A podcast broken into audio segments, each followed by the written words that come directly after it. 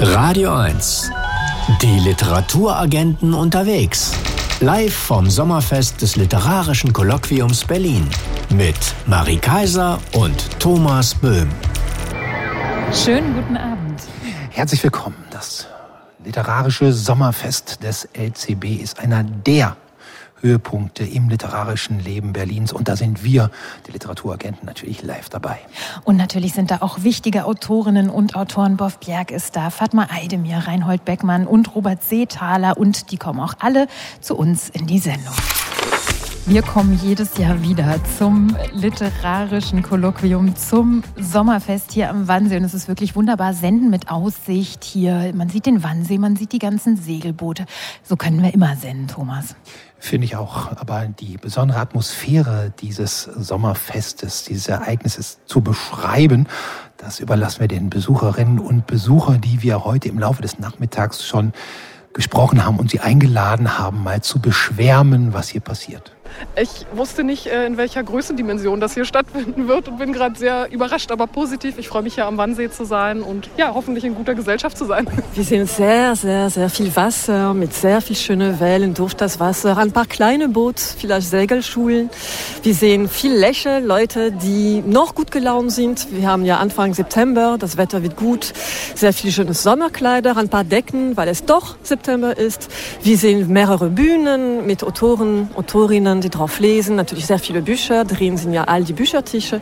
Wir sehen auch sehr lange Schlangen, weil es gibt Eis, Schweinebraten und eine Menge zu essen, aber man muss ein bisschen Geduld mitbringen. Eine fantastische Mischung aus Party, Kopf anschalten, Kopf ausschalten, Leute sehen, vielleicht sogar noch ins Wasser springen. Also das Besondere für mich am LCB Sommerfest ist, dass hier ganz viele Menschen zusammenkommen an einem letzten Sommertag und noch mal ein bisschen wehmütig auf den Rest Sommer gucken und freudig die Bücher und das Lesen feiern. Und darauf habe ich richtig Lust. Also ich meine, das Ambiente ist, ist besonders schön, weil es geht so gelassen und ruhig zu. Und man, also ich habe immer das Gefühl, ich bin umgeben von sehr belesenen Menschen.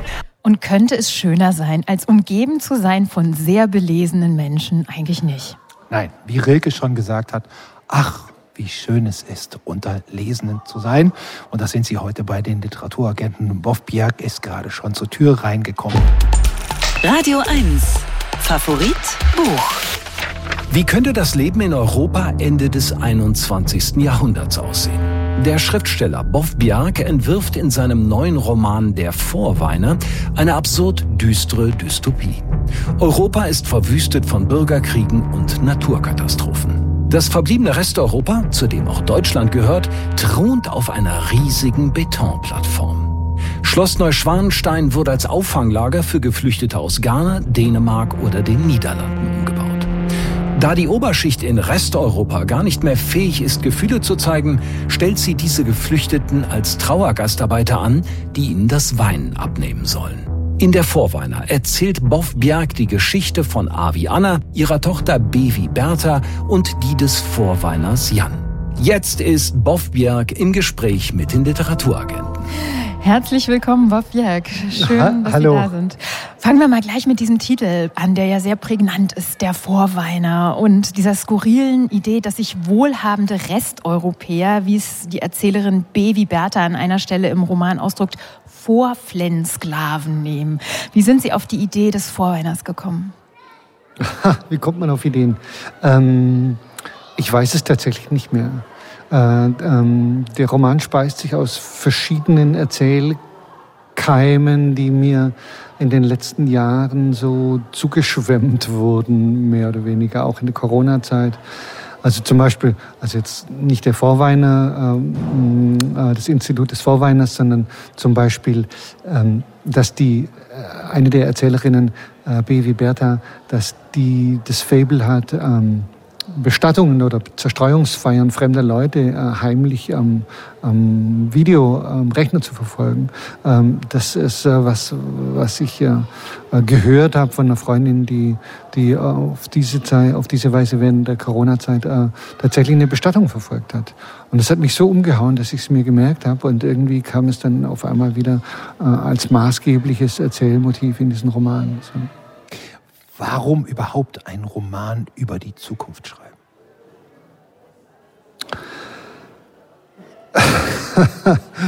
ähm, ich wollte mal was Lustiges schreiben.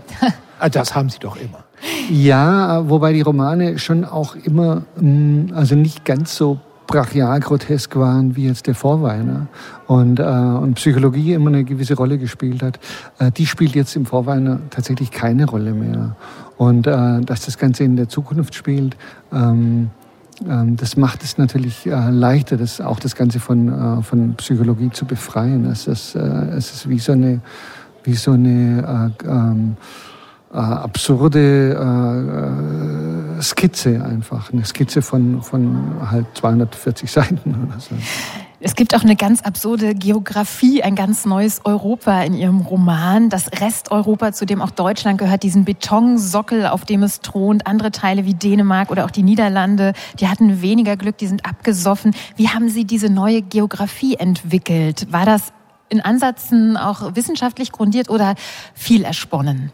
Na, die, äh, die äh, zumindest europäische Geografie ergibt sich im Wesentlichen aus dem aus, dem, ähm, aus der resteuropäischen Lösung der Klimakatastrophe. Also wie heutzutage immer noch Leute meinen, äh, es wird irgendwann eine technische Lösung geben ähm, für die Folgen des Klimawandels.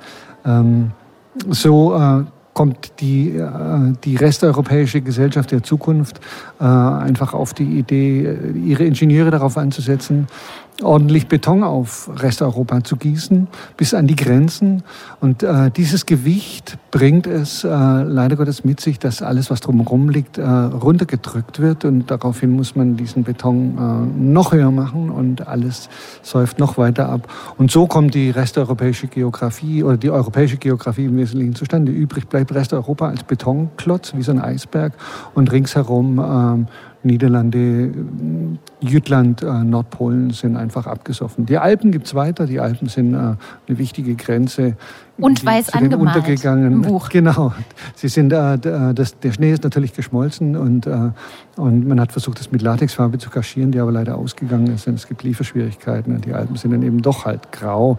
Aber sie sind halt eine wichtige Grenze einfach ähm, zu den äh, untergegangenen äh, Gesellschaften Österreichs und der Schweiz ja, bei den Menschen der Oberschicht, bei den Menschen der Oberschicht in ihrer Zukunftsvision ist es verpönt, Gefühle zu zeigen, laut zu lachen oder zu weinen. Diese Figuren sind sehr weit weg von ihren Gefühlen, wirken fast wie Avatare. In der Literatur, die, die Gefühle sind ja eigentlich eine Domäne der Literatur. Wie nähert man sich Figuren, die keine Gefühle haben als Schriftsteller? Das ist eine Frage. Sind die Gefühle die Domäne der Literatur? Naja, die Sprache ist die Domäne der Literatur. Ähm, und ähm, damit kann man natürlich alles machen, man kann alles beschreiben. Und wie gesagt, ich wollte keine besonders psychologisch äh, gezeichneten Figuren mehr. Man kann, man kann mit gewissen, weiß ich nicht, brachialen Ansätzen da psychologische Motivationen noch sehen, ähm, aber ähm, das war mir in diesem Fall nicht mehr, nicht mehr entscheidend, sondern ich wollte einfach eine, eine, eine Groteske, eine Groteske zeichnen. Und äh, diese Gefühllosigkeit, wenn man es deuten will, kann man es natürlich deuten als Antwort auf die, äh, auf, auf die Verzweiflung, die einen überkommt, wenn man sieht, dass es gar keinen Ausweg gibt oder geben könnte. Sie treiben auch das, was wir heute so kennen als Do-it-yourself-Bewegung in der Vorweine auf die Spitze, denn in ihrer Zukunftsvision, da bezahlen Menschen Geld dafür, dass sie selber Fenster kitten dürfen oder Kartoffel ernten, als wären diese Tätigkeiten Freizeitaktivitäten. Was steckt hinter dieser Idee? Ich glaube, dass viele Leute, dass viele Leute, die ähm, so normale Bürojobs machen oder, oder äh, Schreibtischjobs machen, ähm, nat natürlich sehr, immer sehr angetan sind davon, äh, mal irgendwas mit den Händen zu machen. Und, äh, und das ist einfach das auf die Spitze getrieben. Also diese Entfremdung, diese Entfremdung von der alltäglichen Arbeit, die einen dann dazu bringt, ähm, Jobs, für die andere Leute Geld kriegen, ähm, ähm, zu machen und selber dafür zu bezahlen, weil einem das das letzte Maß an Befriedigung im Leben oder in der Arbeit noch geben kann. Radio 1 Favorit Buch Das ist in dieser Woche Bafbjerg, der Vorweiner. Und wir sind ja, wie wir schon angedeutet haben, hier umgeben von belesenen Menschen beim LCB Sommerfest am Wannsee. Und bei uns ist auch Maria Christina Piwowarski von der Buchhandlung Ocelot, die Sie aus den Literaturagenten natürlich alle kennen. Hallo Maria. Hallo, schön, dass ich da sein darf. Du hast vorhin die Lesung mit Bafbjerg äh, moderiert auf der Seebühne. Wie bist du denn in dieser Zukunft, in dieser ja recht absurden Zukunft klargekommen, die Bafbjerg da entworfen hat? Ich glaube, es hat genau das gemacht, was Boff Bjerg eigentlich vorhatte mit diesem Roman. Es war eine totale Zumutung, dieses Buch zu lesen. Und immer wenn ich wirklich Tränen gelacht habe, weil die absurdesten Situationen darin entstehen, die irrsten Witze gemacht werden, war mir zu einem Stück auch bewusst, dass es ähm, sehr wahre Kerne hat und sehr, sehr näher an der Realität ist, als ich das gerne wahrhaben würde. Und das hat äh, wunderbar funktioniert. Hat es dich auch ein bisschen runtergezogen? Weil ich habe gemerkt, ich fand es lustig und dann hat es mich auch ein bisschen runtergezogen. Genau, wenn man dann merkt, dass zum Beispiel die, die Flüchtenden, die an den Alpen angeschwemmt werden und so weiter, dass viele Sachen, die in diesem Roman überspitzt dargestellt sind und sarkastisch dargestellt sind, heute woanders vielleicht stattfinden, aber eben genauso dramatisch schon passieren. Das ist großartig, ähm, wenn man das lesen kann und sich dann dabei selber ertappt, wie man sozusagen über was lacht, was einem eigentlich im Halse stecken bleibt. Bofbjerg, Maria Christina Piwowarski, spielen wir doch mal ein kleines Ping-Pong zwischen Ihnen beiden für den Roman Der Vorweiner.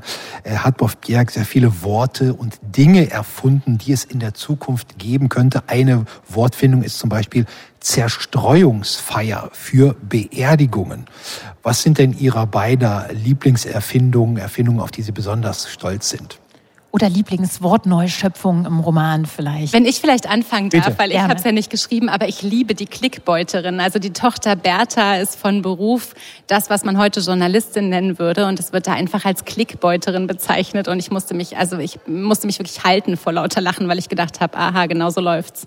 Und Bob Bjerg blättert verzweifelt im Buch, um was zu finden. ja, ich meine, äh, das sind so viele. Ja, ich finde Klickbeuterin finde ich schon auch nicht schlecht, ähm, weil es einfach einfach, ähm, naja, das ist ja im Prinzip kein, kein, kein, kein Beruf aus der Zukunft, sondern das gibt es ja heute schon, das heißt nur noch nicht so. Ähm, und äh, Zerstreuungsfeiern finde ich eigentlich auch ganz schön. Ich fand ähm, gut unzerstreubar als Wort äh, Neuschöpfung. Äh, ich glaube, das, was dann steht für unsterblich. ja, ja. Also mit den, mit den Zerstreuungsfeiern und, den, und dem Zerstreuen muss man vielleicht äh, äh, äh erklären, die Menschen in der Zukunft werden nicht mehr, werden nicht mehr bestattet und dürfen auch nicht mehr in Gräber äh, äh, versenkt werden, sei es als, als Leiche, sei es als Urne. Ähm, einmal deshalb, weil natürlich äh, ein Großteil von Resteuropa äh, schlichtweg aus Beton besteht, da, da geht es schlecht. Ähm, aber auch vor allem deshalb, weil äh, gar nichts übrig bleiben darf. Es darf keine Erinnerung an, an die Gestorbenen äh, übrig bleiben. Deshalb werden sie zerstreut und deshalb werden sie nicht bestattet, sondern in einer Zerstreuungsfeier zerstreut. Und da gibt es auch ganze Zerstreuungsfeier, Choräle, Teile, die dann so eine Zerstreuungsfeier einrahmen und so weiter. Die Reihenfolge der Kapitel im Roman ist durcheinander. Sie fassen die Handlung auch jedes Kapitels jeweils kurz zusammen, wie in so einem Schelmenroman. Und wie in Serien üblich gibt es in jedem Kapitel sehr skurrile Triggerwarnungen. Zum Beispiel Gewalt gegen Weichtiere, Bahnreisen, Dosenananas. Sind Sie selbst beim Schreiben auch so ein bisschen in die Rolle des Schelms geschlüpft? Ja, das ganze, der ganze Ansatz, auch dieser, dieser extrem groteske Ansatz, ähm, ähm, hat natürlich Rückbezüge äh, bis zum, bis zum Barockroman. Und ähm, es hat mir, oder wenn ich, ja, eigentlich, wenn ich ehrlich sein soll, wollte ich das einfach immer schon mal machen. Äh, äh, Im Inhaltsverzeichnis, äh, im damaligen Stil, wo dann hinter jedem Kapitel, hinter jeder, jeder Kapitelnummer steht, worum es gleich gehen wird. Und das Ganze möglichst launig. Und äh, diese, diese äh, Inhaltsangaben oder ich würde es nicht Triggerwarnung nennen. Für mich sind es eher so, so ähm, ähm, ähm, wie heißt das im Amerikanischen, diese, diese Ratschläge der, äh, für, für Erwachsenen, also diese Advisory. Parental Advisory. Parental Advisory, genau, eher sowas. Oder auch, wie, wie man sie heutzutage am Anfang von, von Serienfolgen sieht, ähm, so Warnhinweise, was gleich kommt. Äh, mit Triggerwarnungen hat es nicht unbedingt was zu tun, weil es nicht unbedingt um Traumatisierung geht, sondern es geht darum, äh, ähm, die, die Menschen äh, vor den moralischen Abgründen dessen, was gleich kommen könnte, zu warnen, zum Beispiel Alkoholkonsum, Rauchen, Gewalt gegen Weichtiere und solche Sachen. Also bei Dosenananas kann ich mir das durchaus vorstellen. Dosenananas auf jeden Fall, äh, auch, auch Bahnreisen. Mhm. Ähm, es, ist, äh, es gibt so viele Sachen, so viele Sachen, die, äh, ähm, auf die das zutrifft, schlechter Kaffee und so weiter. Bob Bjerg, wir haben gesagt, Ihr Roman spielt im ausgehenden 21. Jahrhundert in Europa, ist also im Grunde genommen auf die Art und Weise Science Fiction. Aber so überdreht, dass ich mich frage, inwieweit ist es auch eine Persiflage auf Science Fiction und auf die Dystopien, äh, auf die Literatur, auf die Vorhersagen, dass es mit Europa zu Ende gehen wird? Ja, das muss natürlich jede und jeder äh, letztlich selbst entscheiden, ähm, wie, für wie bare Münze man das nimmt. Ähm, es ist natürlich dadurch, dass es, dass es, dass es so grotesk ist und dass, äh, dass es ja auch stellenweise hoffe ich doch einfach äh, sehr, sehr komisch ist, ähm, kann man es schon gar nicht mehr so ernst nehmen. Und das ist natürlich auch meine Absicht, ähm, wobei ich mich überhaupt nicht äh, drüber äh, über Weltuntergangsprognosen äh, wäre ich der Letzte, der sich drüber lustig macht. Ich glaube die alle und ähm, ähm, wie gesagt, manches muss man einfach, muss man einfach nur nehmen aus der Gegenwart und, äh, und uh, drei Umdrehungen weiterdrehen und dann, und dann passt das in so, einen grotesken, äh, in so eine groteske Dystopie. Das Radio gibt's auch noch in ihrer Zukunftsdystopie, aber es spielt wirklich eine sehr unrühmliche Rolle. B wie Bertha, die Klickbeuterin, schreibt grausame Ra Nachrichten, die im Radio dann verlesen werden und dazu werden dann die Schreie abgespielt, weil es sind immer so Horrormeldungen, zum Beispiel die Schreie einer Mutter, die ihr Kind gerade verloren hat. So skurril komisch ihr Roman manchmal auch ist, also auf der anderen Seite ist er auch sehr niederschmetternd. Wie sind Sie denn selbst vom Schreiben von dieser Reise in die Zukunft, die Sie da selber erfunden haben, zurückgekehrt? Die Frage habe ich jetzt nicht verstanden. Was das Schreiben und das, der Aufenthalt für Sie in der Zukunft, äh, was das für Spuren hinterlassen hat, wie Sie von dieser Schreibreise zurückgekehrt sind. Ich war ja eigentlich immer in der Gegenwart. Mhm. Also einmal natürlich physisch sowieso, mhm. aber auch ähm, ähm, für mich waren es für mich waren es eher so Extrapolationen dessen, was ohnehin um uns um uns geschieht. Ich war nicht so so äh, abgespaced in der in irgendeiner in irgendeiner Zukunft. Ähm, und ähm, ja. Mhm. Buff Bjerg, der Vorweiner. Der Roman ist erschienen im Klasen Verlag, hat 240 Seiten und kostet 24 Euro. Und wir werfen einen Blick in die nähere Zukunft. Da können Sie eine Zeitreise jetzt in Ihrem Kalendarium machen bis zum 14. September. Dann findet die Buchpremiere von Boff Bjergs Der Vorweiner hier in Berlin statt in der Georg Büchner Buchhandlung im Prenzlauer Berg. Es moderiert die geschätzte Kollegin Miriam C. Also wie gesagt, am 14. September können Sie Boff Bjerg live erleben. Und wir sagen danke Boff Bjerg und danke Maria Christina Piwowarski. Schönes Fest noch. Sehr gern. Vielen Dank. Wir gehen jetzt tanzen, Boff. Ja? Vielen Dank. Oh Gott. Oh Gott. Viel Spaß. Die Literaturagenten. Wirkungstreffer. Ein Buch, das mich umgehauen hat. Hier beim LCB Sommerfest sind wir natürlich unter vielen Menschen, die Literatur lieben. Das ist für uns das ideale Jagdgebiet, um Wirkungstreffer zu erbeuten. Und wir haben gleich zwei Trophäen vorzuweisen. Der österreichische Autor Robert Seethaler hat heute hier aus seinem Roman Café ohne Namen gelesen, einer der Bestseller in diesem Frühjahr. Wir haben Robert Seethaler da beiseite genommen und bei einem kleinen Plausch zwischendurch hat er uns seinen Wirkungstreffer verraten. Also umgehauen hat mich noch kein Buch bislang, aber es hat mich doch dann eines über all die Jahre beeindruckt, nämlich der Don Quixote. Ja, in der langen Fassung äh, gibt es jetzt, glaube ich, im Hansa Verlag als zweiteiliges Buch. Das hat mich doch immer wieder begleitet. Weiß auch gar nicht warum. Wahrscheinlich erkenne ich mich wieder in den dürren, seltsamen Mann. Ich habe das zwei oder dreimal gelesen. Zum ersten Mal mit 17 habe ich nichts kapiert und trotzdem ist alles hängen geblieben. Auch merkwürdig, aber so funktioniert Literatur wie Musik. Man weiß nichts, aber es bleibt. Wenn Sie es Robert Seethaler nachtun wollen, die Neuübersetzung von Miguel de Cervantes Don Quixote ähm, aus der Feder von Susanne Lange ist im Hansa Verlag erschienen, zweibändig, wie er gesagt hat. 1488 Seiten kosten 79 Euro. Außerdem haben wir den nicht ganz unbekannten Fernsehmoderator Reinhold Beckmann getroffen, der gerade jetzt dabei ist, hier an der Seebühne seinen neuen autobiografischen Roman vorzustellen. Enne und ihre Brüder, der bei Propylen erschienen ist. Ich bin ja jung Autor und war noch nie hier. Denke, wie schön, was Berlin ist auf den Beinen. Isst Eis, futtert Kuchen und hört der Literatur zu und den Debatten dort unten. Die Kulisse ist der Hammer. Ich hole mir jetzt erstmal ein Stück Kuchen als erstes, ja. Nehme dann sicherlich ein paar gute Ideen, ein paar neue Gedanken mit nach Hamburg. Und wir haben ihn natürlich auch gleich nach ein paar guten Ideen gefragt, nämlich nach seinem Wirkungstreffer. Und Reinhold Beckmann hatte direkt eine Antwort parat der erste Uppercut. So als altes Hippie-Kind war Jack Kerouac und On the Road, weil das die Inspiration für vieles war, wie ich damals zwischen 16, 17, 18, 19 so gelebt und geliebt habe. Also ist eigentlich die Beatnik-Generation, die durch Amerika pilgerte, auf Züge sprang, irgendwie wie Hobos unterwegs waren und, und dem Leben sozusagen in seiner Eigendynamik, in seiner Energie einfach gefolgt sind, sich nicht haben jagen lassen von irgendetwas, haben ein bisschen viel gekifft damals noch und andere schöne Dinge getan. Und das war so ein bisschen für uns als Hippie-Kinder, als Friedensbewegte damals die Bibel, die Glaubensliteratur, wie wir es hier in Deutschland auch zu machen hätten. Das hat mich dann inspiriert, tatsächlich nach Amerika zu gehen mit 19 und den Daumen in den Wind zu halten und einfach mal die Dinge äh, passieren zu lassen. Kannst du dir Reinhold Beckmann vorstellen, wie der auf einem fahrenden Zug springt? Ja, locker und dabei kifft. Und als Hippie mit ganz langen Haaren. Ne? Es lohnt sich immer, mit den Menschen über Literatur zu reden, weil man dann immer noch was Neues über sie lernt. Und Reinhold Beckmann, der empfiehlt On the Road von Jack Kerouac, die Urfassung übersetzt von Ulrich Blumenbach und Michael Kellner, die ist bei Rowold erschienen. Das gibt's als Taschenbuch mit 576 Seiten und die kosten 14 Euro.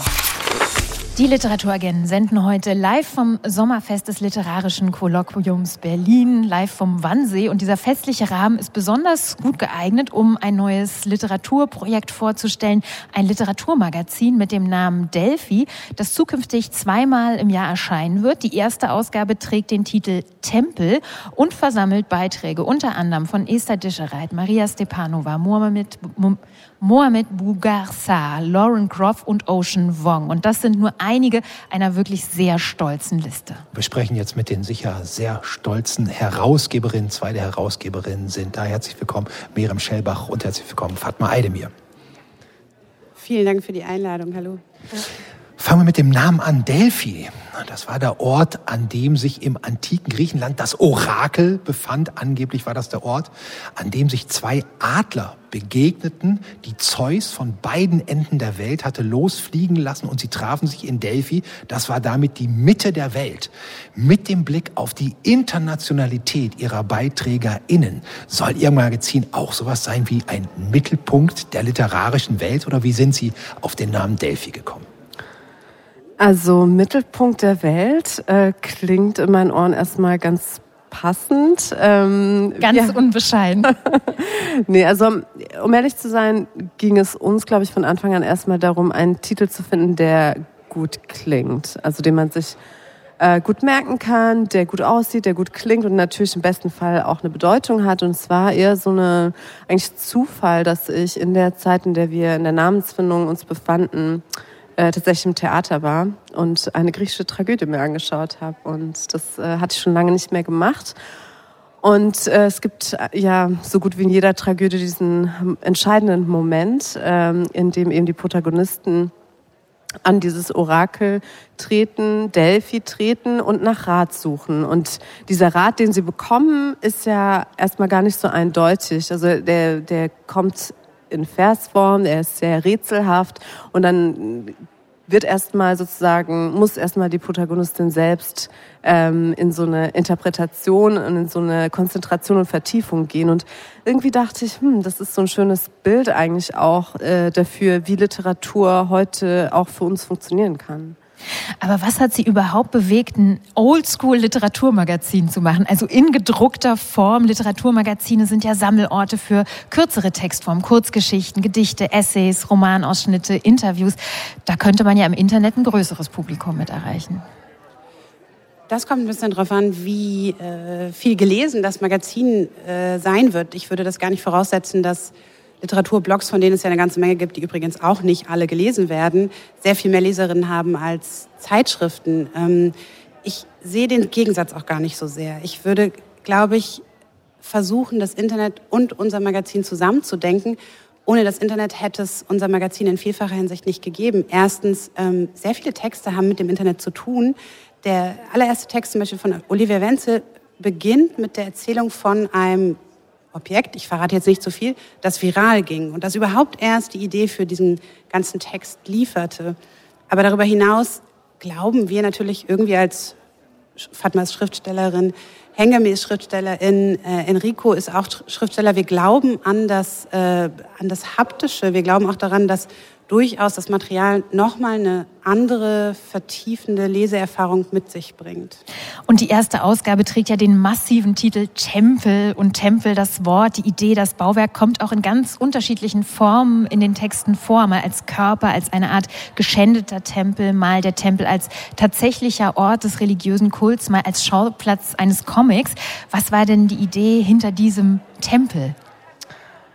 Also uns ging es äh, darum, diesen mit dem Tempelbegriff ein bisschen zu spielen und den natürlich so offen wie möglich zu halten. Also ich glaube, unsere unsere ähm, Anfangsidee war auch so ein bisschen wie so äh, eine Art Sakralität herzustellen, ähm, um die Literatur, vielleicht um den Text herum, ähm, aber eben auch von den AutorInnen so ein bisschen die herauszufordern und äh, auch aus ihnen herauszukitzeln. So was, was sind so Orte, Räume oder auch Erfahrungen, die sie in Zusammenhang eben mit, mit, mit einem Tempel, mit einem so altertümlichen, aber auch irgendwie ähm, ja, sakralen Ort in Verbindung bringen. Und es war schon überraschend, ähm, wie viele unterschiedliche ähm, Ansätze da gekommen sind. Ich finde übrigens, äh, wir sind, heute am Wannsee im Literarischen Kolloquium in Berlin. Auch hier kriegt das Ganze nochmal so einen ganz anderen Referenzraum. Äh, das ist ja hier wohl der, der allergrößte symbolische Tempel der Literatur schlechthin. Jeder, der diesen Ort betritt, hat wahrscheinlich auf eine gewisse Weise Ehrfurcht. Manche blockiert das, manche inspiriert das zu besonders langen kreativen Reden. Und ich glaube, das ist auch was, womit die Literatur und Literaturschaffende sich die ganze Zeit äh, beschäftigen. In welchen Orten präsentieren wir eigentlich unsere Texte? In welcher Form von das ist ja auch immer die Diskussion Wasserglaslesung bis hin zu Performance. Also wie wollen wir das auch auratisieren vielleicht? Mhm. Aber wenn man so ein ganz neues Magazin gründet, einen neuen Tempel baut, dann ist es ja bestimmt gar nicht so leicht, so namhafte Autoren und Autorinnen zu gewinnen und zu sagen, kommt rein in den Tempel. Wie haben Sie das gemacht? Also wir haben natürlich, ähm, das muss man äh, auf jeden Fall betonen, im Gegensatz zu ganz vielen anderen Literaturmagazinen einen großen Verlag äh, im Rücken, nämlich den Ulstein Verlag, der uns natürlich finanziell, aber auch durch eben äh, Kontakte und diverse Ressourcen sehr unterstützt. Das heißt, natürlich macht, äh, macht das was in der Anfrage ähm, aus. Ähm, das Honorar ist wahrscheinlich höher als bei anderen Magazinen, aber trotzdem ähm, muss ich sagen, natürlich ist es nicht so einfach, jemanden wie Ocean Wong oder ähm, Mohamed M. Bougassar, das sind ja sehr gefragte Autoren und haben einfach ähm, ja wahrscheinlich ähm, andere Dinge zu tun, als mal schnell so einen Text runterzuschreiben. Aber wir haben es versucht. Wir waren ähm, auch sehr hartnäckig bei einigen Autoren, haben es um mehrere Ecken versucht. Und irgendwie schien es mir auf jeden Fall so, dass da auch bei den AutorInnen so eine Art von Euphorie entstand, Teil von etwas zu sein, was irgendwie äh, neu beginnt und ein bisschen auch wie so ein ähm, Zeichen gegen diese sehr ja, ich sag mal, deprimierende Entwicklung auch teilweise setzt, eben, dass alle diskutieren, dass irgendwie das gedruckte Buch, die gedruckte Zeitschrift an ähm, Bedeutung verlieren.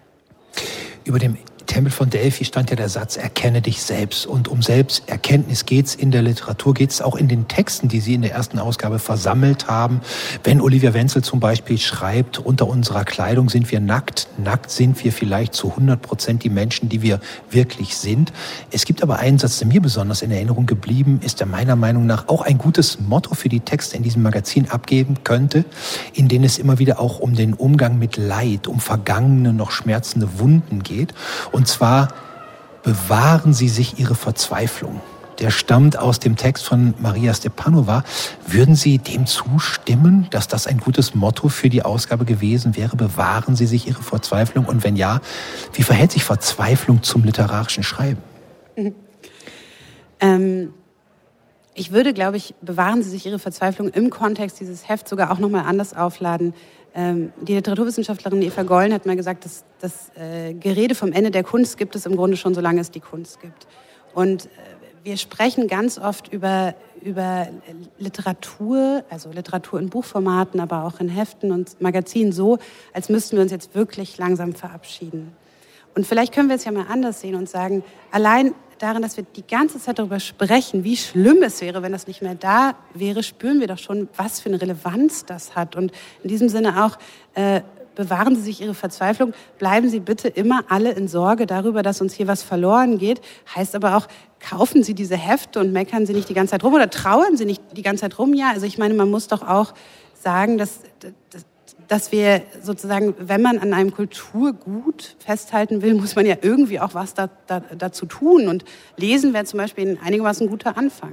Delphi, Magazin für neue Literatur, erscheint zukünftig zweimal jährlich im Ulstein Verlag. Ausgabe 1 mit dem Titel Tempel ist gerade herausgekommen. 150 Seiten kosten 15 Euro. Das Heft gibt's aber auch im Abonnement.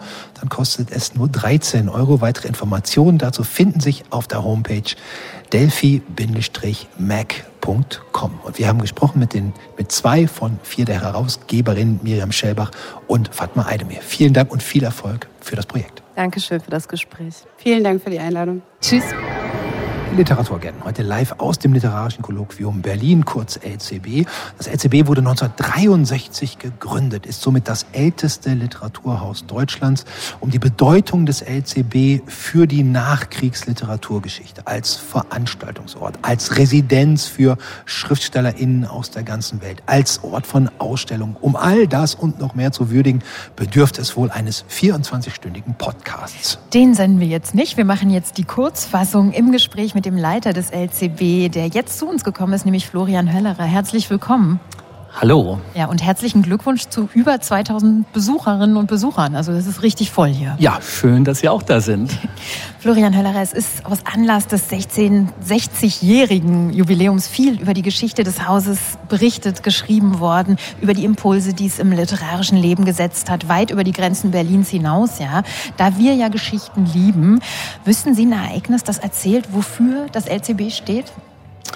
Ein Ereignis. Da ist natürlich jetzt schwierig, eines herauszugreifen. Aber ja, wir hatten vor einiger Zeit hier im Haus ein großes Treffen von europäischen Literaturhäusern, verbunden mit einem größeren Festival mit Sprache handeln, auch zur gesellschaftspolitischen Aufgabe von Literaturhäusern. Und da wurde für mich nochmal sehr deutlich, wie nah die Arbeitsweise des alten 60-jährigen LCB gerade mit einem relativ neuen Haus wie dem in Oslo ist. Und damit meine ich, dass wir uns nicht nur als Plattform verstehen, wo Literatur präsentiert wird, sondern dass wir Literatur im Entstehen begleiten möchten und das Publikum genau daran teilhaben lassen möchten. Und in Oslo gibt es etwa eine ganze Etage mit Hunderten von Arbeitsplätzen zum Schreiben. Bei uns sind es dann mehr Residenzen, Workshops oder Online-Plattformen aller Art. Das ist natürlich auch eine stolze Geschichte, wenn äh, das Literaturhaus, das LCB, vor 60 Jahren gegründet worden ist und mittlerweile, und dass dieses äh, Festival, von dem Sie gesprochen haben, fand ja im letzten Jahr statt. Da waren Literaturhäuser aus ganz Europa äh, da. Da können Sie sagen, der Keim für diese literaturvermittelnden Institutionen war tatsächlich das LCB hier am Wannsee. Na, oder es ist halt auch eine Entwicklung, die, die wieder, die wieder auch so einen, so einen Bogen gemacht hat und eigentlich wieder zu diesem Literaturen näheren Verständnis, also nicht nur präsentieren, Bühne sein, Theater sein, Inszenierung sein, sondern tatsächlich auch das Interesse des Publikums sich, glaube ich, dahingegen wandelt, näher dran zu sein, auch am, am Entstehungsprozess. Florian Höllerer, wir stehen ja jetzt nicht hier, um in die Vergangenheit zu blicken, sondern auf die Gegenwart. Da haben Sie am Freitag ein neues Projekt gestartet mit dem Titel A Villa of One's Own. Nicht von ungefähr ein englischer Titel, denn er lehnt sich an an Virginia Woolfs berühmten Essay A Room of One's Own, Deutsch, ein Zimmer für sich allein. Ein Text, in dem Virginia Woolf unter anderem formuliert, dass es zum Schreiben einen eigenen Raum braucht. Sie machen aus diesem Raum eine Villa. Wo steht diese begehrte Immobilie und wofür genau wollen Sie Platz schaffen? Ja, unsere neue blaue Villa. Sie hat äh, Treppen, Säulen, Fenster und Tische und viel dreidimensionales Material, befindet sich allerdings im Netz. www.wu Space, also V-O-O-O.space, ähm, Villa von Saun. Ja, vorgestern ist sie eröffnet worden und wir haben doch recht lange daran gearbeitet, begleitet auch von einer Gruppe von AutorInnen und ÜbersetzerInnen und dem Toledo-Programm. Es war zunächst gedacht als Erweiterung unseres Angebots an, an Residenzen, also für unsere Hausgäste, die hier für eine gewisse Zeit leben und arbeiten. Es sollte ihnen und uns erlauben, auch nach ihrer Abreise im Gespräch mit uns und dem Publikum zu bleiben. Und im Laufe dieses ganzen Entstehungsprozesses kam es aber zu immer neuen Ideen. In dieser virtuellen Villa kann man einiges erleben. Man kann zum Beispiel die Tische von Autoren oder Autorinnen betrachten und über die Objekte, die auf diesen Tischen liegen, wirklich dann Hintergründe über die Art, wie sie schreiben, bekommen. Man kann sich aber auch eine virtuelle Spielfigur sich verwandeln, also ein Avatar durch die Villa und die umgebende virtuelle Landschaft gehen. Der Modus nennt sich dann Abenteuer und erinnert sehr an ein Computerspiel. Wie ist denn überhaupt das Verhältnis von Spiel und Ernst bei diesem Villenprojekt? Gute Frage. ähm, es ist ja auch so, dass unsere in unserer realen Villa hier aus Stuck und Stein, dass äh, vieles nicht in den Lesungen, nicht in den Werkstätten und Podiumsdiskussionen, sondern dazwischen passiert, im Gespräch an der Bar, im Wintergarten, einfach so, auch übermütig. Und so haben wir auch in unserem normalen Monatsprogramm öfters Abende, wo das Publikum spielerisch von Bühne zu Bühne wechselt, ganz wie es will. Und äh, das genau wollten wir eben auch in dieser virtuellen Villa of One's Own, dass man beim virtuellen Picknick am See ins Gespräch kommt oder auch sonst Momente haben kann, die, die nicht vorhersehbar äh, sind. Und für das Haus ist eben auch sehr wichtig, dass diese oft sehr festgelegte Rollenverteilung, das LCB ist Gastgeber und alle anderen sind Gast ins Wanken gerät. Also Villa of One's Own erlaubt es eben auch AutorInnen und ÜbersetzerInnen, sich mit ihren Szenen, ihrer Infrastruktur einzubringen und das LCB so auch einmal aus dieser Gastgeberrolle zu erlösen. Die Villa of One's Own ist ja nicht das erste groß angelegte Internet-Literaturprojekt, das das LCB äh, initiiert hat. Seit 2019 zum Beispiel betreiben sie die Homepage LCB Diplomatik. Da schreiben AutorInnen über die politischen Aspekte ihres Alltags. Oft mangelt es ja Literaturprojekten im Internet an Klickzahlen, an Aufmerksamkeit. Wie finden Sie denn Ihre Online-LeserInnen? Ja, äh, bei LCW Diplomatik bitten wir AutorInnen in aller Welt um ein Foto und einen Kurztext. Äh, äh, sie beleuchten einen kleinen Moment ihres Alltages, in dem sich jedoch größere politisch-gesellschaftliche Zusammenhänge mhm. spiegeln. Und diese Woche zum Beispiel die serbische Autorin Radmila Petrovic über Straßenproteste von Himbeerbauern ähm, vor ihrem Fenster. Ja, und wegen der Aufmerksamkeit, wir versuchen das Publikum auf möglichst unterschiedlichen Wegen zu erreichen. Grundsätzlich ist LCB Diplomatik als Instagram-Projekt mhm. angelegt worden und mittlerweile aber auch vor allem der Mail-Newsletter spielt eine wichtige Rolle. Und dann haben wir eben auch noch weltweit Partner wie das Goethe-Institut mit ihren Möglichkeiten natürlich von sozialen Medien. Mundpropaganda, das ist ja immer noch die effektivste Form der Werbung. So schön das LCB Sommerfest ist, irgendwie ist es auch immer ein bisschen der Abschied vom Sommer. Und da wären wir dann auch schon am Anfang der Herbstsaison. Da freuen wir uns natürlich, wenn wir wieder im Warmen sitzen und wenn wir wieder schöne literarische Veranstaltungen haben. Das Programm liegt ja jetzt vor uns. Was sind denn so Höhepunkte hier im LCB vom Herbstprogramm? Ja, es ist die nächste Zukunft Theresia Mora gleich am Dienstag. Äh, wir haben einen großen slowenischen Abend am 27.09. Aber der Herbst wird vor allem sehr im Zeichen von Comic ähm, stehen. Wir freuen uns auf den 24-Stunden-Comic Anfang Oktober, dann eine Comic-Ausstellung von Maren und Amajan Amini aus Hamburg, auch die Premiere von Koma, das ist eine Comic-Adaptation von Maslum Nergis und Leonie Ott. Außerdem ein großer Abend auch zum argentinischen Comic, denn wir werden Natscha Vollenweider einen ganzen Monat bei uns im Haus haben. Das alles und auch die wunderbaren Online-Projekte finden Sie auf der Homepage des Literarischen Kolloquiums lcb.de und Sie hören, draußen hat schon die Musik angefangen. Jetzt geht der Abend langsam in die Disco über. Vielen Dank nochmal herzlichen Glückwunsch, Florian Höllerer, für das gelungene Fest und viel Spaß beim Tanzen. Ja, vielen Dank. Wir ebenfalls. Uns das ebenfalls. gleich an. Radio 1. Die Literaturagenten. Autorinnen sind auch nur Leserinnen.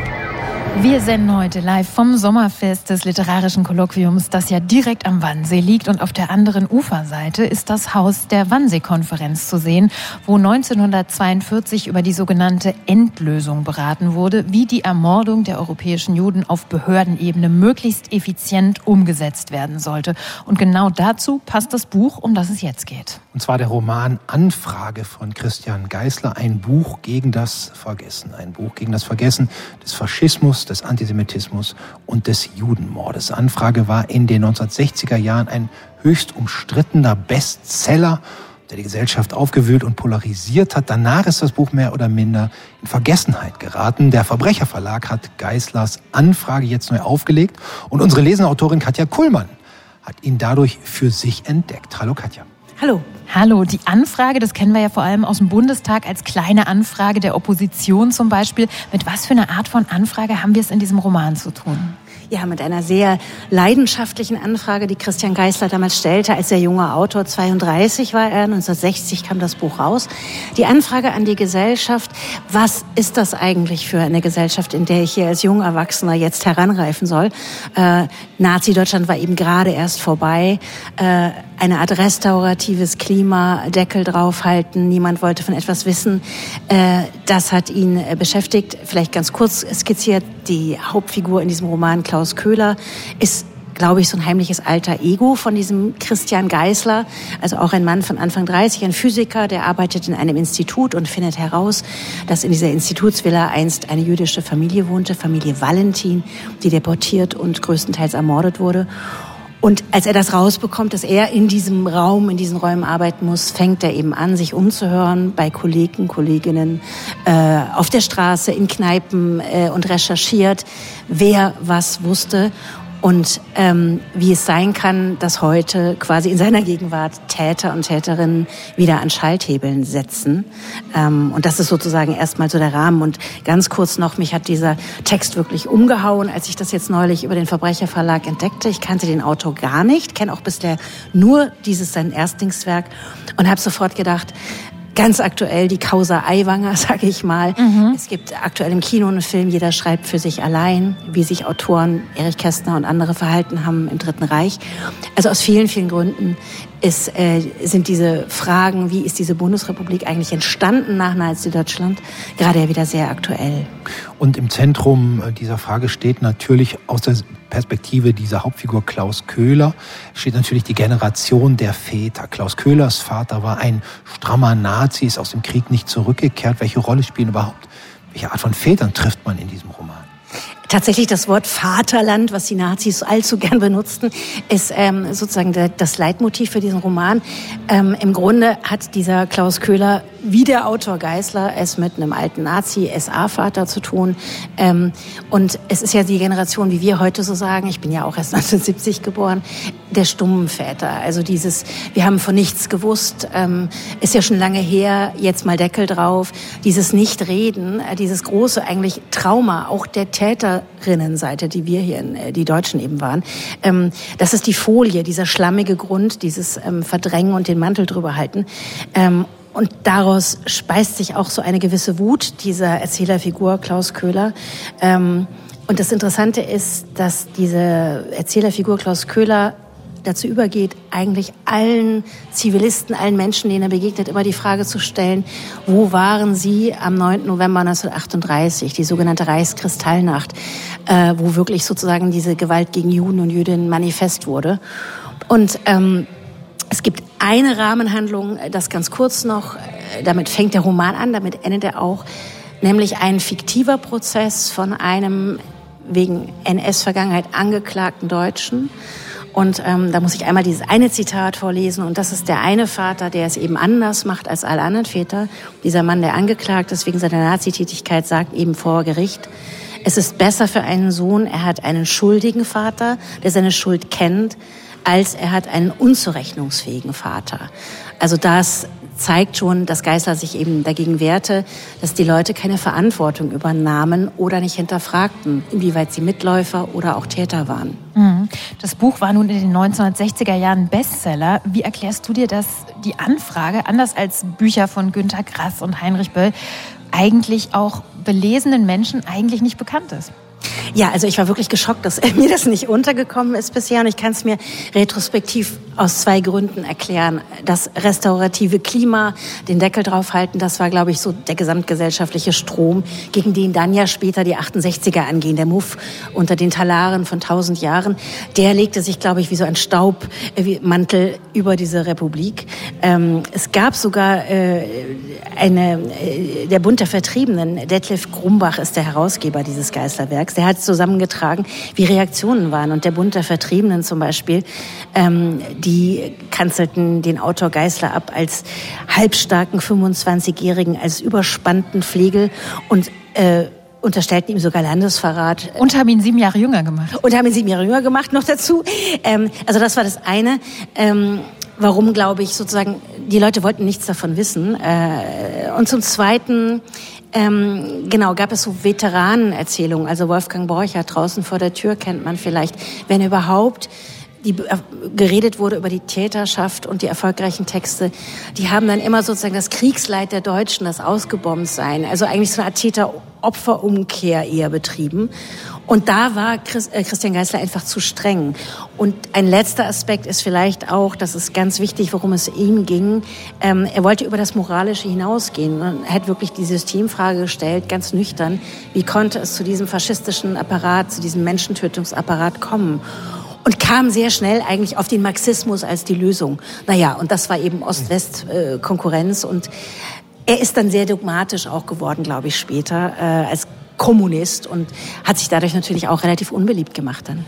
Marcel Rechanitzky hat damals die Anfrage in einer Rezension als den lang ersehnten Zitat Schrei des Schmerzes und der Verzweiflung, der Schande und der Empörung bezeichnet und er beurteilte damals das Buch als leidenschaftlich und rücksichtslos, radikal und aggressiv, zornig und hemmungslos, weiter heißt es bei ihm, und es ist gleichzeitig unreif, sehr naiv, unbeholfen, mitunter sentimental und melodramatisch. Wie wirkt das denn heute auf dich im Jahr 2023, über 60 Jahre nach Erscheinen von Christian Geislers Roman? Überhaupt nicht melodramatisch. Ich muss ihn verteidigen. Es ist der gerechte Furor des jungen Mannes, der nachgewachsenen Erwachsenengeneration. Äh, Angry Young Man ist ein Begriff aus dem Englischen. Ähm, dieser Zorn gegenüber den Alten und vom Sound, wie er schreibt, sehr, sehr kühl, ähm, sehr, sehr scharf, sehr, sehr analytisch, nie aber didaktisch. Also er will nicht erklären, er weiß es nicht besser. Das heißt eben Anfrage und nicht Anklage. Mhm. Das ist der entscheidende, die Haltung. Aber es ist ein sehr strenger, zorniger junger Mann. Und ich will kurz noch erwähnen, neben ganz tollen Beschreibungen, wie er beschreibt, wie die neuen Machthaber, die alten Nazis, die jetzt erfolgreiche Unternehmer sind, so sich räuspern und die Krawatte zurechtrücken, statt zu antworten. Tolle Bilder, tolle Szenen. Baut Geißler hat wahnsinnig viele Originalquellen eingebaut. Ähm, und zum Beispiel Texte, SA-Lieder äh, oder so Sprüche wie hart wie Kruppstahl, das war damals ein Leitspruch der, des deutschen Jungvolks oder aus dem Ehegesundheitsgesetz, was in deutschen Haushalten in den 30ern dann eben von den Nazis kursierte, reines Blut, arisches und so weiter. Also er konfrontiert mit diesen Originalmaterialien, aus denen Vokabeln teilweise heute wir noch im Sprachgebrauch haben, das knallt er quasi, dieser Klaus Köhler, seinen Gesprächspartner im Roman, immer vor den Latz.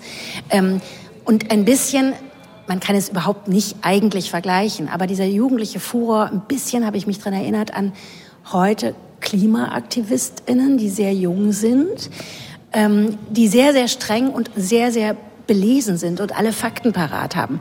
Und ein bisschen von diesem, von dieser Jugendlichenkeit, diesem Zorn, diesem Gerechten, hat auch dieser Klaus Köhler. Also der ist eben nicht sentimental, sondern der knallt den Älteren vor den Latz die Fakten, die er schon recherchieren konnte als junger Mensch. Und dadurch hat das eine gewisse Härte. Und ähm, er ist wütend, aber er ist nicht leidend, sondern kühl, kalt, kalt, kalt. Zum Schluss noch eine kurze Anfrage von uns an dich. Wir brauchen noch das Kurzurteil für den Buchaufkleber. Es hast wieder zwei Zeilen und das lautet, wenn Deutsche von deutschen Tugenden schwärmen, ist höchste Vorsicht angebracht. Dieser Roman zeigt, warum sagt Katja Kuhlmann über Christian Geislers Anfrage. Der Roman aus dem Jahr 1960 wurde neu herausgegeben im Verbrecherverlag mit einem Nachwort von Detlef Grumbach. 344 Seiten kosten 30 Euro. Wir danken für diese Empfehlung und wünschen noch viel Spaß hier beim LCB Sommerfest. Vielen Dank euch. Tschüss. Tschüss. Das Sommerfest des LCB wird traditionell ausgerichtet vom Literarischen Kolloquium Berlin und einem Verlag, der dann mit den Autorinnen und Autoren seines Hauses das literarische Programm bestreitet. In diesem Jahr ist der Ullstein Verlag, der unter anderem Robert Seethaler, Antonia Baum, Reinhold Beckmann, Friedemann Karich, Boff Bjerg, Marc-Uwe Kling mitgebracht hat. Und wir sprechen jetzt mit dem verlegerischen Geschäftsführer von Ullstein. Herzlich willkommen bei den Literaturagenten Carsten Kredel. Vielen Dank, Thomas. Hallo.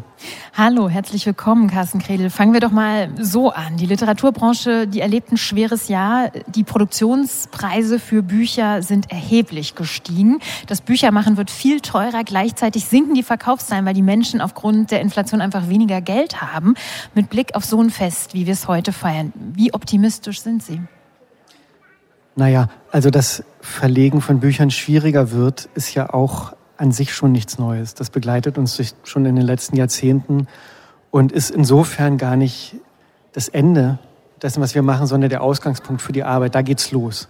Und wir feiern heute hier im LCB die, die Literatur, das Erzählen und was es in der Welt bewirken kann. Und das sollte man natürlich vor allem und gerade in so einem Moment tun, in dem es, in schwierig wird. Und wir bei Ulstein sind, wir machen ganz unterschiedliche Bücher. Das hilft für die Stabilität, wenn man es wenn gut macht und richtig. Ich habe aber auch den Eindruck, dass, dass es gar nicht so sehr daran liegt, dass Leute weniger Bücher kaufen, sondern dass weniger Menschen lesen. Und was mich da optimistisch stimmt, ist, dass in der, in der Altersgruppe der jungen Erwachsenen gerade der größte Zuwachs an neuen LeserInnen äh, passiert. Und das ist ein Grund für Optimismus, finde ich.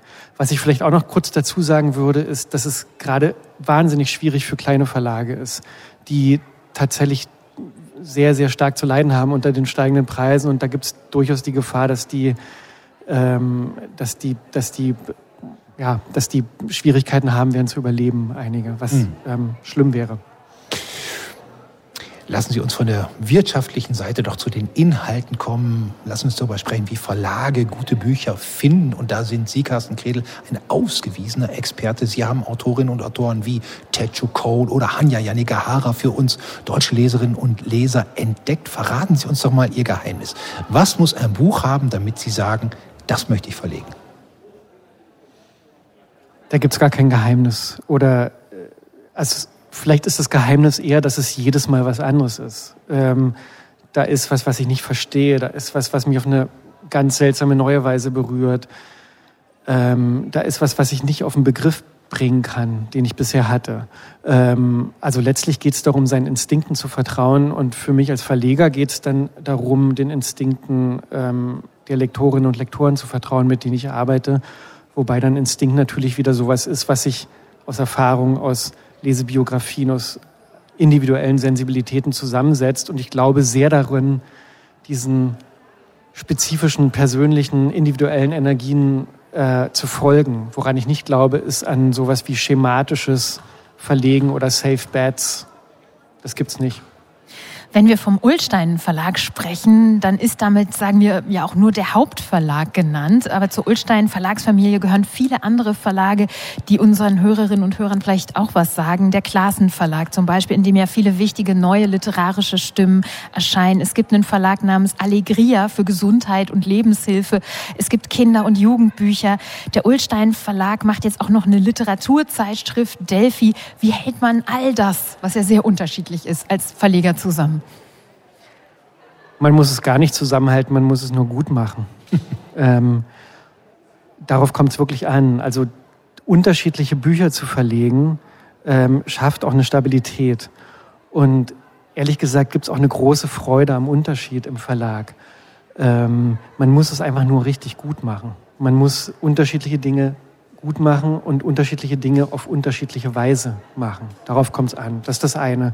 Das andere ist, dass ähm, Verlage, glaube ich, immer große Verlage immer schon ganz, ganz unterschiedliche Bücher gemacht haben. Sie haben vielleicht immer ein bisschen mehr über das eine als über das andere gesprochen und ich glaube, dass es für Ulstein eine gute Idee ist, ein entspanntes Selbstverständnis von sich selbst zu haben als ein Verlag, der tatsächlich einfach unterschiedliche Bücher gut macht. Der Ulstein Verlag, der ja heute hier das Fest im LCB ausrichtet, ist untrennbar mit der Geschichte Berlins verbunden und ganz manifest wird die Bindung für alle, die mal an dem gigantischen Ulsteinhaus in Tempelhof vorbeigegangen sind, eines der tollsten Gebäude in Berlin überhaupt. Was bedeutet Ihnen diese Geschichte Ihres Hauses? Die bedeutet mir sehr viel, weniger im architektonischen Sinne. Das mhm. Gebäude ist schön. Ähm, das ist mir nicht so nah, ehrlich gesagt. Was mir was bedeutet, sind diese ersten drei Jahrzehnte ähm, der Buchverlagsgeschichte zwischen 1903 und 1933.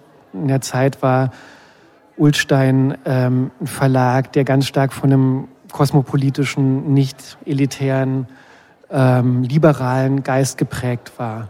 Ähm, es gab eine andere Zeit, ähm, die mir im negativen Sinne was bedeutet. In den späten 80er, frühen 90er Jahren des letzten Jahrhunderts ähm, gab es ganz viele äh, geschichtsrevisionistische Bücher bei Ulstein, tatsächlich stramm ähm, rechtskonservativen Kurs. Und das kann uns heute auch Mahnung sein, so wie uns diese ersten drei Jahrzehnte der Buchverlage ähm, Inspiration sein können.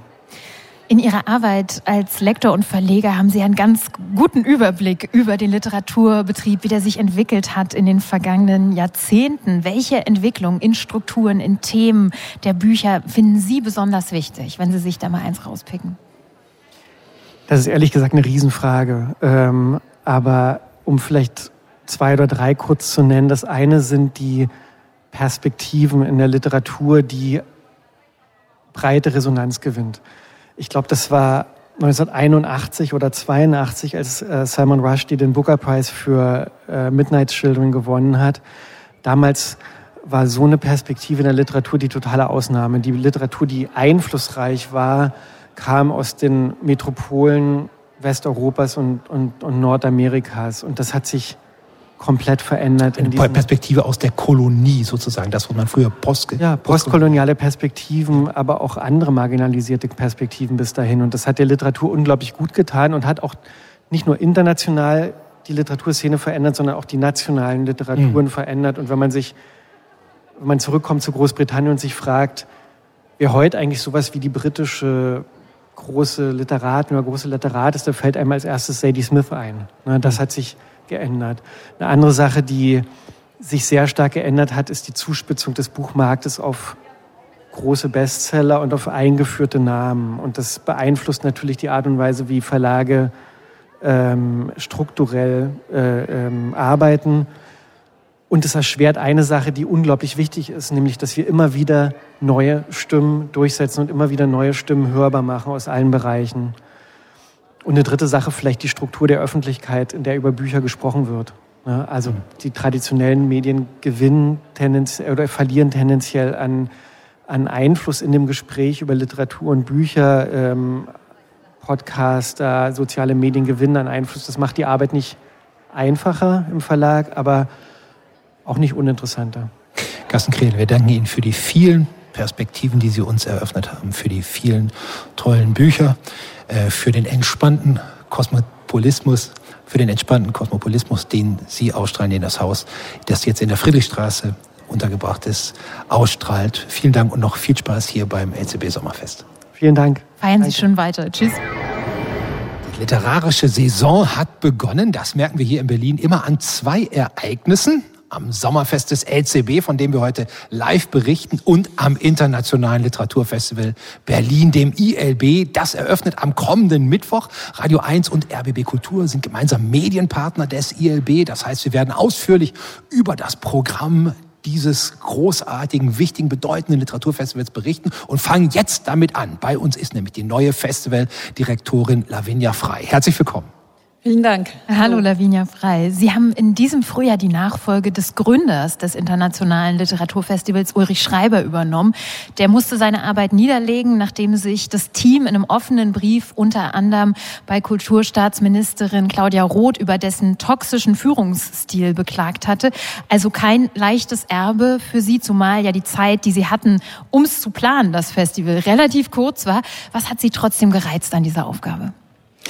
Das Erbe ist großartig, weil es einfach das beste Literaturfestival ist, das es in Europa gibt. Es ist international, es ist in Berlin und das Team hat ein fantastisches Programm im Vorfeld schon vorbereitet, das wir dann verdichtet, fokussiert haben und jetzt uns freuen, ans Publikum zu bringen. Unter den kuratorischen Leitlinien, die Sie formuliert haben, steht eine, die liest sich wie in Marmor gemeißelt.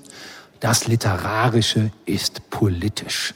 Wunderbare Formulierung. Was heißt die für Sie? Das ist eine Formulierung, ähm, die insbesondere meine Kollegin Simone Schröder herausgearbeitet hat. Und das bedeutet, dass ähm, Literatur nicht per se politische Aussagen machen muss, aber dass Literatur immer auch im Kontext politisch gelesen werden kann. Mhm. Einer, der zweite kuratorische Leitgedanke, der berückend ist durch seine Poesie, lautet, durch Begegnungen auf dem Festival entstehen magische Momente. Was macht für Sie diese magischen Momente aus und hätten Sie für so einen Moment auch ein Beispiel?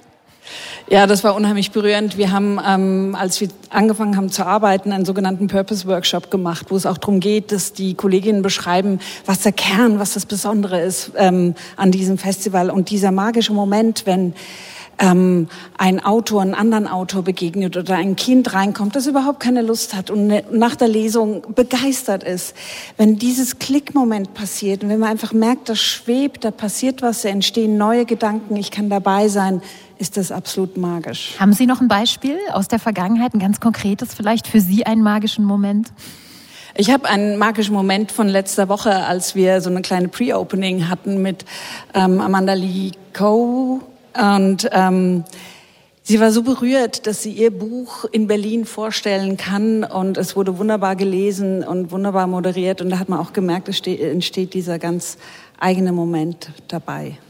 Die von Ihnen formulierten fünf wichtigsten Themen und Fragestellungen des IAB lauten in diesem Jahr. Wie werden wir in Zukunft auf unserem Planeten und mit den endlichen Ressourcen leben? Ein weiteres Thema sind Erzählungen von Flucht und Vertreibung. Ein weiteres Thema ist die Ukraine. Dann geht es darum, wie Literatinnen soziale Utopien formen, welche Kraft und Notwendigkeit Frauenbewegungen haben und schließlich, wie verändern sich Geschlechterrollen. Das sind allesamt Themen, die im öffentlichen Diskurs ja seit längerem eine zentrale Rolle einnehmen.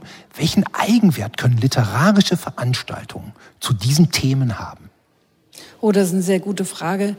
Der Punkt ist doch der, dass wir Menschen zuhören können, lesen können natürlich, die sich auf eine ganz eigene Art und Weise aus ihrer Perspektive mit diesen Themen beschäftigen. Und wenn wir dann diese unterschiedlichen Perspektiven, sei es aus, äh, ähm, aus aller Diversität heraus und auch geografisch heraus, zueinander bringen, merken wir immer wieder, oh, das habe ich mir noch gar nicht überlegt. Das zeigt sich ja plötzlich ganz anders.